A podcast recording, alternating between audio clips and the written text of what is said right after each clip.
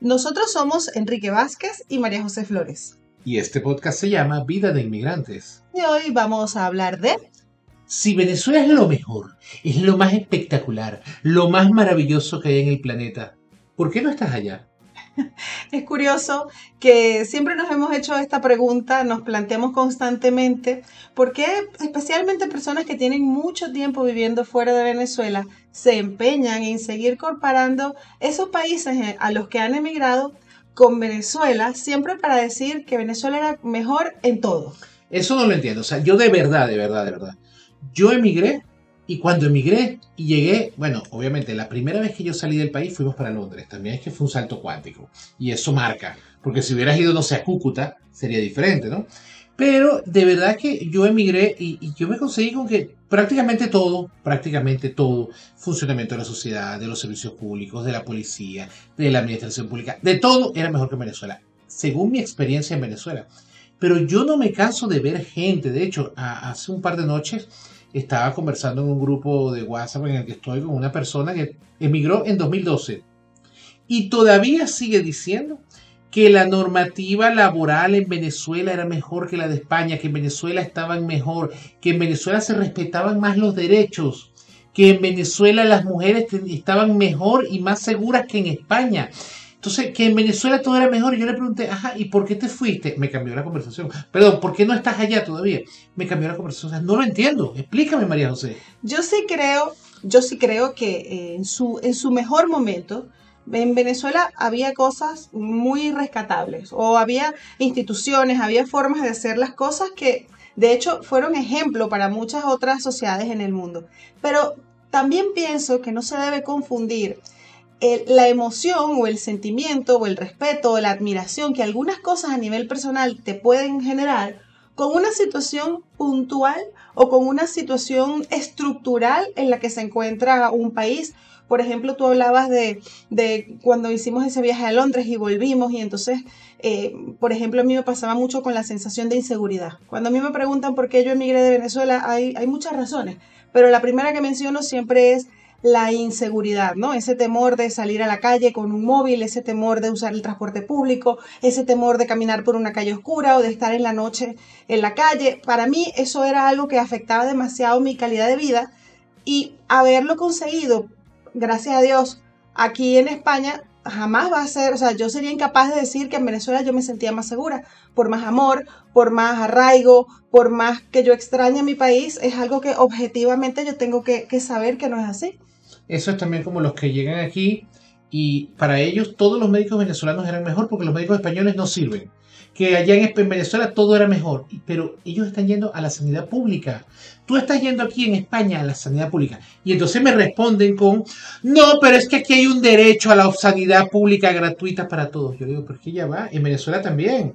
Es más, en, en España la sanidad pública no es universal, es para los que tienen derechos según la ley, que no son todos. Hay gente en ciertos estatus migratorios que no tiene derecho a la sanidad pública. En Venezuela sí hay una sanidad pública universal, porque cualquiera puede ir a un, hospital público y lo van a atender y le van a hacer sin preguntarle nada. Entonces en Venezuela sí hay una sanidad pública de verdad universal, más universal que la española. Pero ellos llegan aquí y te comparan la sanidad pública española con su médico privado en Venezuela al que tenían que llegar a las 6 de la mañana para que el médico lo atendiera a las 2 de la tarde y después tenían que pagar la consulta, porque la consulta no era gratis. También es verdad, por ejemplo, en, lo que tiene que ver con el transporte público. Hay personas que, es verdad, yo, yo me imagino, yo entiendo, por ejemplo, que yo siempre digo, en, el momento, en, en ese periodo eh, histórico en el que en Caracas todo funcionaba como perfectamente. Sí, cuando el metro, el metrobús, que son una.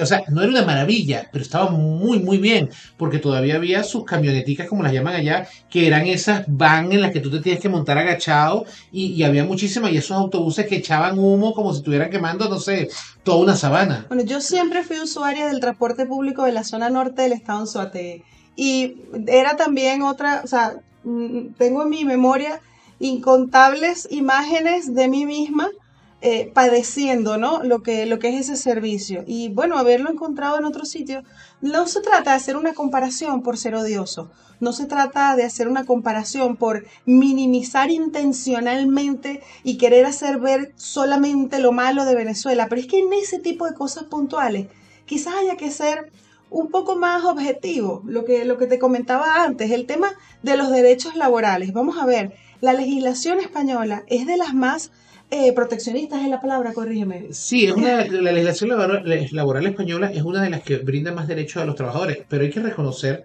si es verdad que la legislación laboral venezolana en algún momento fue tan exageradamente protectora con los trabajadores que hizo que las empresas quebraran. Así de simple. Se llevó por el medio las empresas entre la crisis.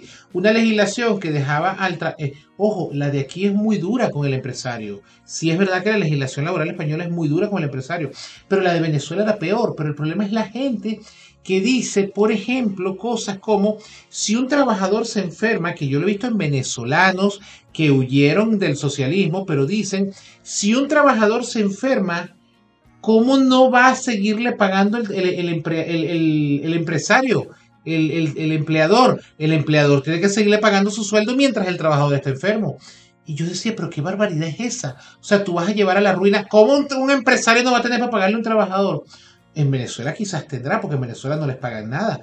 Pero yo quiero ver aquí cómo haces tú con un negocito, con un bar donde tienes un empleado. Si el empleado se, enferma, cómo tú vas a seguirle pagando el sueldo. Y encima, yo sé que aquí en España el sueldo lo paga la mutua. Yo lo sé, estoy hablando de esa persona que se molesta porque aquí le dan un 75%, en un 60% los primeros 20 días y de ahí en adelante un 75% del sueldo le, le, paga la mutua. Pero no, esa persona quiere que se lo pague el, el, el empresario.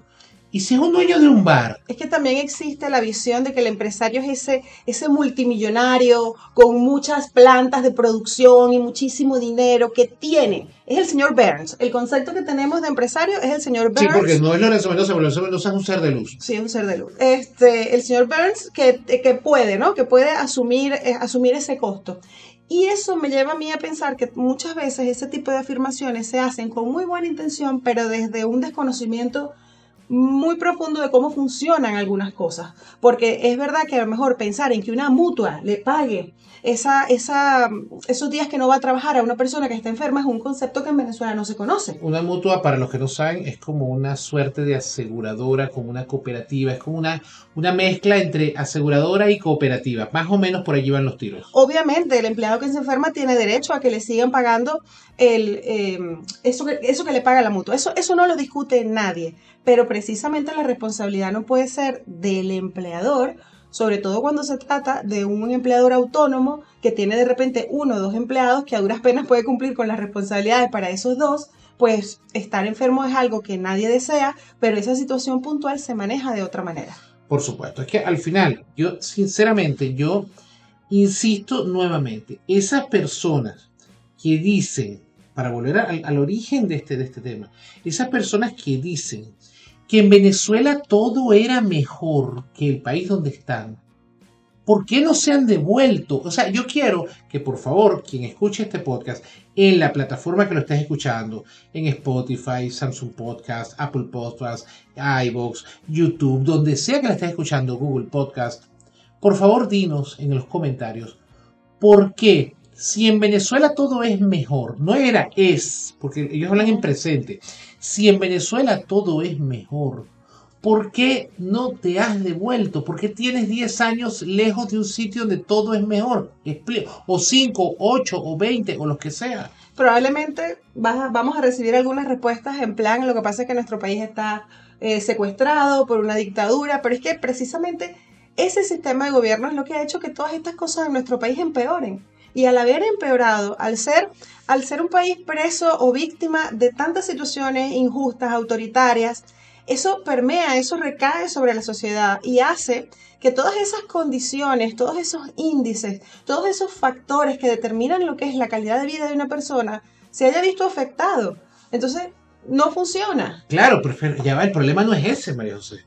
El problema es que la dictadura venezolana tiene 25 años. O sea, en diciembre de 2023, en, ocho meses, en siete meses, se cumplen 25 años, un cuarto de siglo desde que Chávez llegó al poder.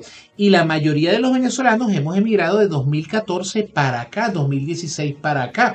Entonces yo no entiendo cómo una persona que emigró en 2016 y en 2015 me dice que en Venezuela todo es mejor que aquí. Si me está hablando de la Venezuela, ni siquiera de la de Chávez que estaba regada con ingresos petroleros, sino la Venezuela de Maduro.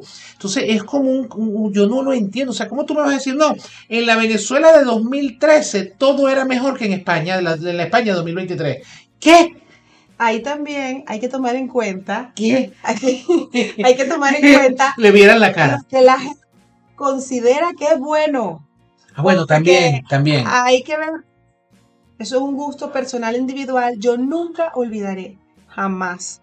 Una amiga venezolana que quiero muchísimo.